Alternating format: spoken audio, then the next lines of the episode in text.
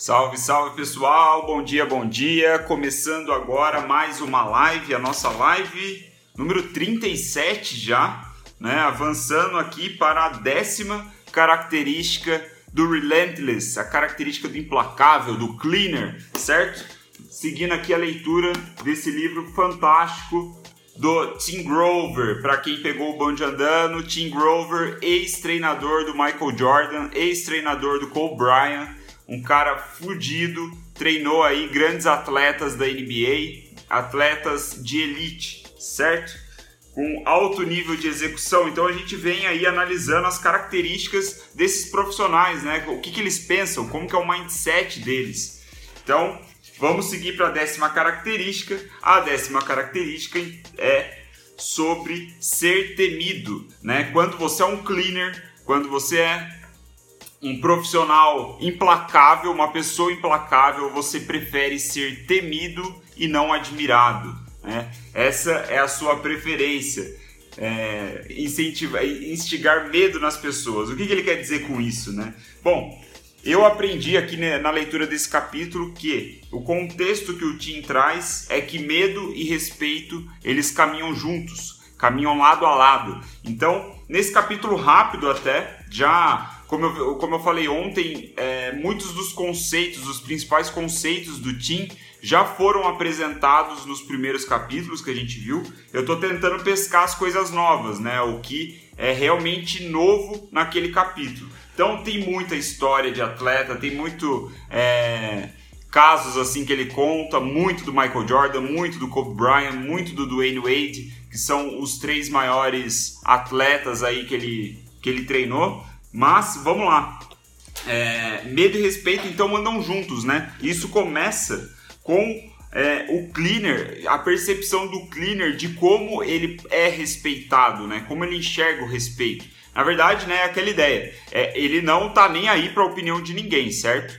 É, o cleaner ele não quer saber, ele está preocupado muito mais com a sua cobrança interna, né, a sua busca pelos resultados, pelos grandes, as grandes conquistas e não necessariamente o respeito de X, Y ou Z. Mas, né, o cleaner ele causa esse respeito, é, esse medo e eu vou destrinchar isso um pouquinho, mas ele causa isso através das suas ações e não das suas palavras ou das suas emoções, das suas intenções. Então o Tim ele passa boa parte do, do início do capítulo é, criticando um pouco é, a postura daquelas pessoas que falam mais do que agem, né? Falam mais do que é, colocam em prática né, as coisas. Então, assim, eu tenho a impressão que no Brasil isso não é tão forte quanto nos Estados Unidos, sabe? Eu, eu vejo assim, até acompanhando o Gary Vee, né, por muito tempo, eu percebo que ele também ataca esse tipo de, de gente, né, que fala muito, ah, eu vou fazer isso, isso e isso, eu vou ser um grande profissional aí, eu vou conquistar muitas coisas, vou ser milionário, blá blá blá. Tem todo um plano a ser feito e no fim das contas o cara só fala, fala, fala e não faz porra nenhuma. Eu tenho a impressão que nos Estados Unidos isso é muito comum, né? Porque eles têm um mindset de vencedor muito mais é, forte do que aqui no Brasil, certo? Eles têm lá um, um é, enfim, toda uma cultura moldada a isso e aqui no Brasil nem tanto. Então ele ataca esse tipo de comportamento, né, do cara que só fica falando, falando, falando e não faz nada. Ele diz que o respeito ele vai vir é, de acordo com os seus resultados, do que você entrega, do que você faz. E não necessariamente aí do que você fica falando que você vai fazer, ou até mesmo falando do que você faz. Não é esse o ponto, é o que você faz e ponto final. São os seus resultados. Exatamente, skin the game total. Tem que colocar sua pele em risco, tem que colocar sua pele em jogo, né? É, é, isso que o Tim está falando aqui. Então ele traz até um exemplo muito legal, que é o exemplo que a gente falou no livro passado do This is Market, que é o exemplo do Poderoso Chefão, né? Eu, quem acompanhou as lives do primeiro livro teve um momento que eu até é, indiquei, né? A, reassistir o, o, filme, claro, seria ótimo, mas pelo menos a, a, cena de abertura, né? Onde é apresentado o, o The Godfather, né? O, Poderoso Chefão lá, Don Corleone. Então, naquela primeira cena, eu lembro que na época era uma dinâmica de poder, né? De status que a gente estava falando no que o Seth Godin estava apresentando para gente. Aqui, né, o, o Tim ele traz de novo esse exemplo, quer dizer, ele apresenta esse exemplo, né, do poderoso chefão, do Don Corleone e fala, cara, o Don Corleone é um cleaner total, né? Ele talvez seja um dos exemplos máximos de como um cleaner pode ser representado. E aí ele, nessa perspectiva de respeito e medo, fica muito claro na figura do, do Don Corleone. Por quê? Porque as pessoas respeitam ele e, ao mesmo tempo, sentem medo do que ele pode fazer, né? Ali contra elas, de repente. Então, e aí, ainda nessa linha argumentativa que a gente fala sobre é, é, falar demais, ele diz: olha para o Don Corleone, olha o filme e toda o status dele, o poder dele ali, a dominância nele no ambiente, a dominância dele no ambiente é toda em cima das suas ações, né? Sejam ações presentes ou ações passadas, né? Que fez com que ele conquistasse aquele lugar. Ele é o cara mais calado, mais quieto da sala, né? E é, e é engraçado porque na, na nessa open scene aí do, do primeiro poderoso chefão, o cara lá que tá, né? Ele vai lá pedir ajuda pro Don Corleone, o cara tá falando, falando, falando, e o Don Corleone só fica assim, né?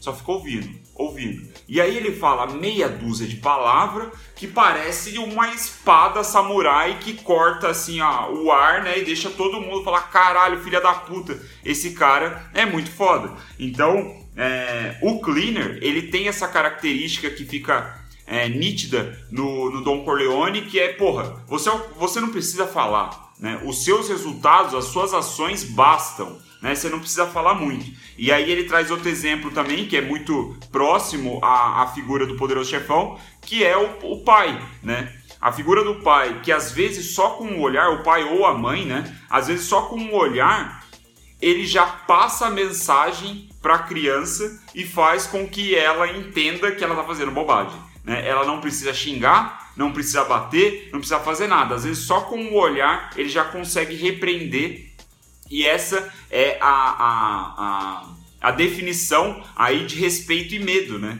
A criança respeita o pai e a mãe, né? E sente medo do pai e da mãe, do, dos resultados que ela pode causar, certo? Então isso vai trazendo aí arquétipos mais é, gerais, né? Globais, assim, universais, essa é a palavra é, esses arquétipos, de medo e respeito é, mais, mais universais. Agora, trazendo para o lado dos esportes, até para business, que talvez faça mais sentido aqui para nossa realidade, é, é o ponto que, tipo, quem fala muito é o cara que mais precisa se provar, sabe?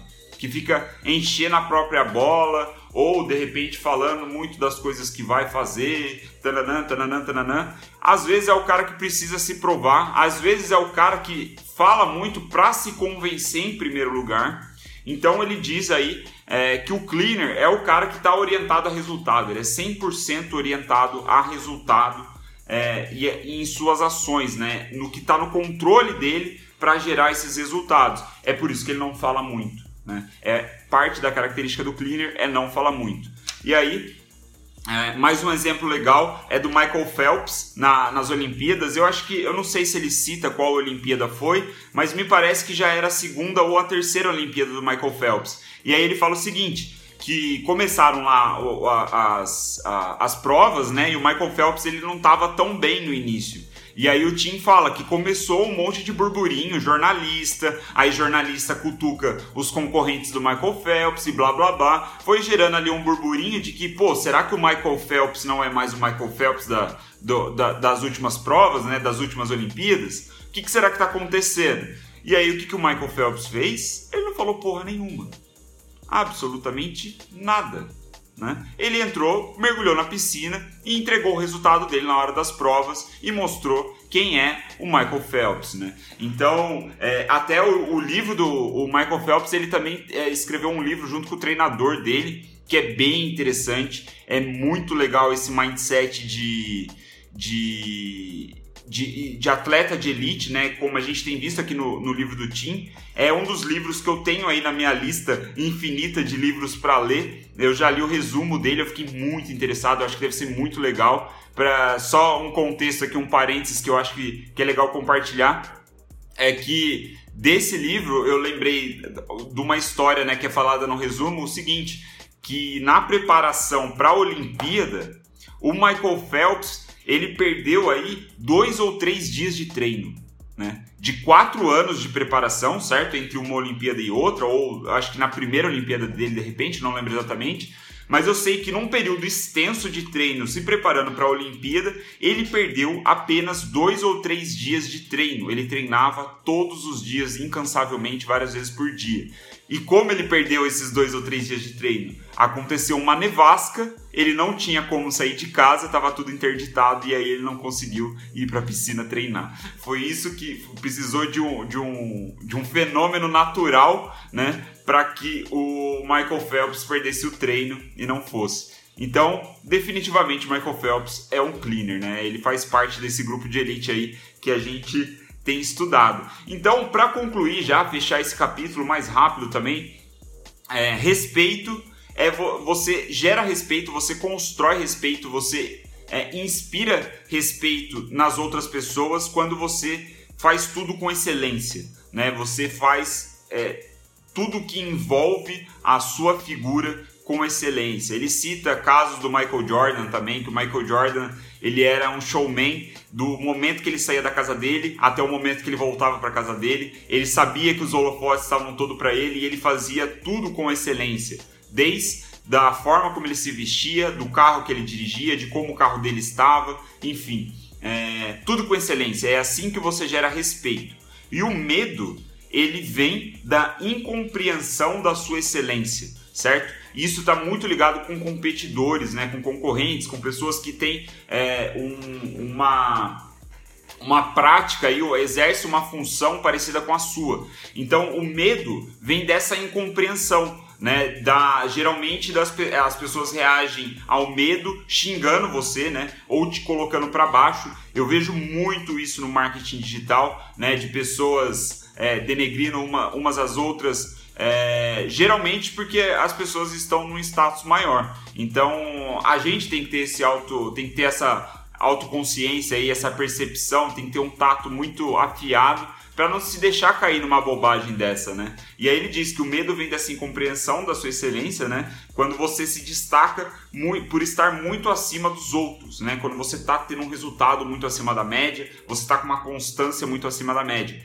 Aí o, o Tim mesmo ele cita um exemplo próprio que, né, como a gente viu no, no, no, em uma das características em lives anteriores, o cleaner ele é chamado, né, ele é acionado em caso de emergência, ele é acionado para resolver coisas que ninguém mais está conseguindo resolver. E aí ele, ele diz aqui num, é, num exemplo que frequentemente ele é chamado no meio para o final da temporada, onde o atleta de o, o, melhor atleta da equipe lá de basquete não está mais conseguindo performar como deveria, e aí ele chega nesse momento para resolver uma emergência, certo?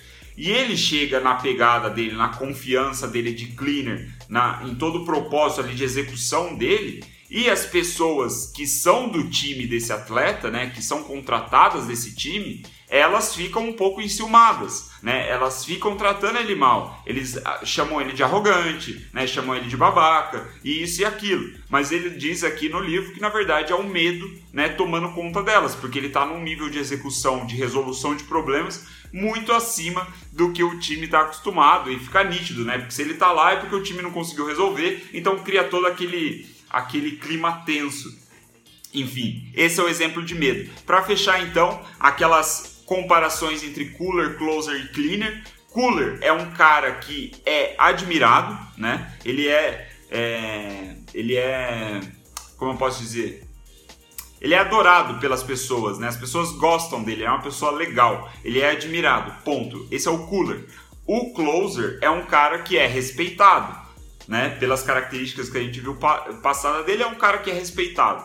Já o, o cleaner, ele é temido, certo? E então ele é respeitado por fazer exatamente o que temiam que ele fizesse. Né? As pessoas temem ele por início de conversa, né? pelos resultados dele, pelo nível de execução, e consequentemente ele acaba sendo respeitado porque ele faz exatamente o que as pessoas falavam. Porra, esse cara não pode fazer isso, ele não pode fazer isso, ele vai lá e faz. Né? É um nível de execução aí é, contínuo, constante. Certo? Então, esse foi a nossa décima característica do cleaner. Chegando na reta final, aí faltam mais três características, a gente acaba na décima terceira. Estou ansioso já para concluir mais esse livro. É, ansioso para começar a próxima leitura. Estou definindo aí qual livro vai ser. Eu com um em mente, talvez eu mude. Vamos ver. É isso. Muito obrigado pela atenção de vocês. Quem curtiu, é, me deixa aí uma mensagem. Eu sei que muita gente assiste depois, me manda mensagem. Eu fico feliz com esse feedback. É legal saber que tem pessoas acompanhando. E é aquela ideia, né? Como acabamos mais cedo, vou fazer aquele pitch final. Né? Eu tenho feito essas lives muito porque é, eu cheguei à conclusão que quando eu morrer eu quero ser lembrado é, como um profissional que dominava tanto teoria quanto prática. Né? Para um dia, quem sabe, eu chegar a dominar a teoria, eu preciso ler pra caralho. Eu preciso ler todo dia, eu preciso estudar todo dia. Então é por isso que todos os dias eu estou estudando, estou lendo um capítulo, faço as minhas anotações e trago aqui para vocês na live para que vocês também possam pegar um pouco dessa teoria e levar para vocês, levar para a prática de vocês ao longo do dia, certo?